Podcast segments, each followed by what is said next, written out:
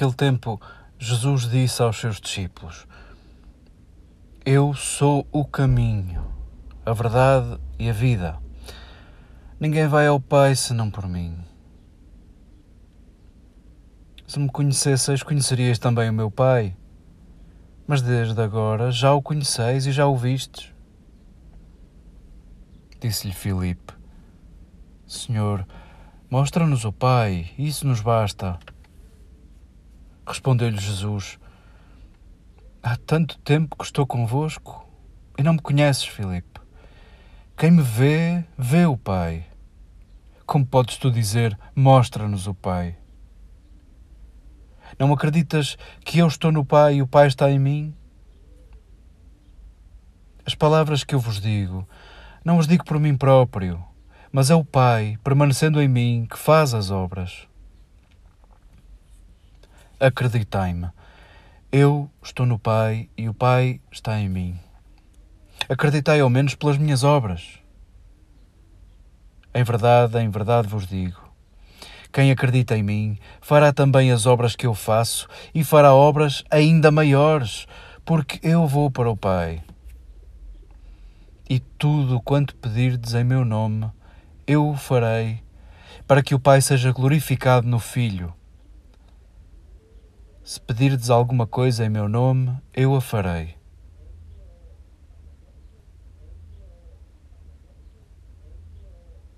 Queridos irmãos e amigos, deixemos que estes textos que acabamos de escutar possam ganhar forma na nossa vontade, no nosso desejo e na nossa carne.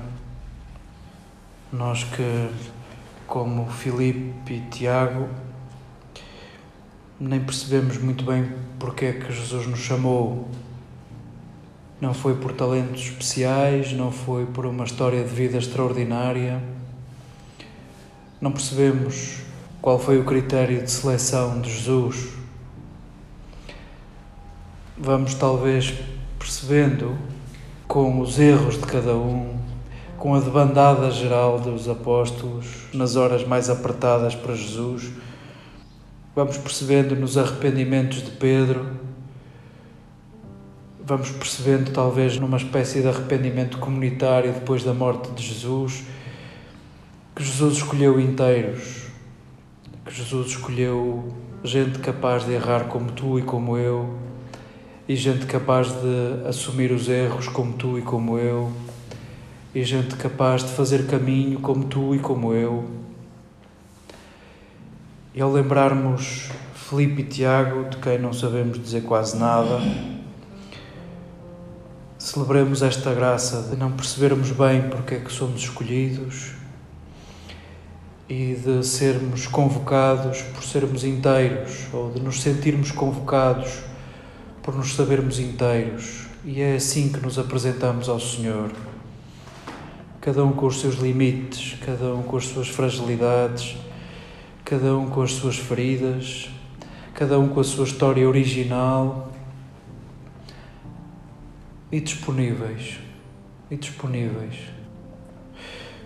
Escutávamos neste parágrafo de João, nesta discussão com Felipe, parece que fica meio mal disposto, parece que não estava à espera deste desabafo de Felipe, do desejo de ver o Pai Percebemos neste raspanete de Jesus que há uma relação muito forte entre as obras que fazemos e a revelação de Deus. Talvez nesta resposta esteja também João a falar a alguns gnósticos dentro da comunidade que, que criam uma relação com Deus a nível teórico e a nível do segredo. Eu e alguns conhecemos Deus e estamos salvos por isso e pobres dos demais, pobres dos outros. E neste ralhete de Jesus, talvez também vá um ralhete de João aos seus leitores, à sua comunidade. Deus não é da ordem do saber, a nossa relação com Deus não é da ordem do saber.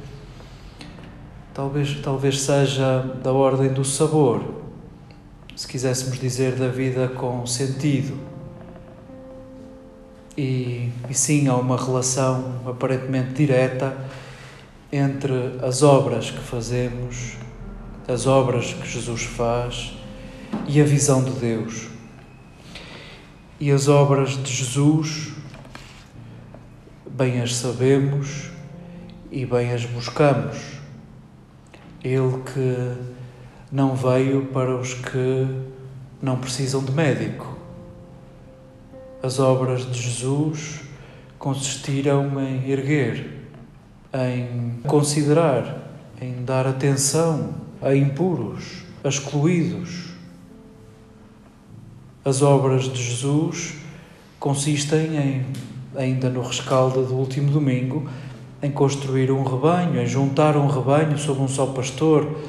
As obras de Jesus são inteirar, integrar, juntar e não dividir e não separar, juntar e erguer, e com essa certeza de que pertences a um povo de erguidos e de feridos, em certa medida cura-nos da solidão. Diz-nos que somos uma comunidade, somos muitos a cuidar de muitos, somos esse rebanho de pastores. Saboreamos o que Jesus nos diz, ou diz aos seus interlocutores: fareis obras ainda maiores do que estas. O que é isso de fazermos obras ainda maiores do que as de Jesus?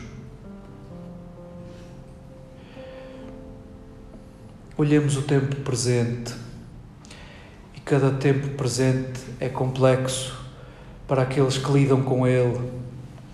Tendemos a olhar para trás e para o tempo passado, uma vez que já está passado e os problemas desse tempo estão resolvidos, tendemos a olhar o passado como um tempo mais descansado, mais descontraído, menos exigente. É uma mentira como outra qualquer, mas olhemos estas palavras de Jesus como um estímulo a olharmos o tempo presente na sua complexidade. E talvez as nossas relações sociais e talvez o tecido social no qual vivemos, talvez possamos dizer, sem muitas dúvidas, que é muito complexo e se calhar até pode bem ser mais complexo do que o tecido social ao tempo de Jesus. E sim, Podes tu bem fazer obras maiores do que as obras de Jesus? Se na complexidade do tempo presente te esforçares em vir para aqueles que precisam de médico, que se sabem frágeis, que se sabem doentes, farás obras maiores que as de Jesus se na complexidade do tempo presente a tua obsessão for de juntar um só rebanho de juntar e compreender diferentes e integrar diferentes e erguer diferentes. E sim, talvez as obras que façamos sejam ainda maiores do que as de Jesus. Que possa este texto estimular-nos na nossa tarefa de apóstolos, de enviados, não de donos disto, de enviados. Talvez por pertencermos a um grupo maioritário Talvez seja mais fácil acomodar-nos à maioria e às certezas, e sim, o nosso trabalho ainda é mais exigente.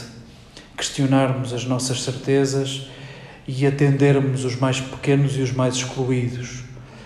Possam estes textos estimular a nossa consciência e a nossa inteligência a darmos corpo às obras que verdadeiramente manifestam a presença de Deus entre nós.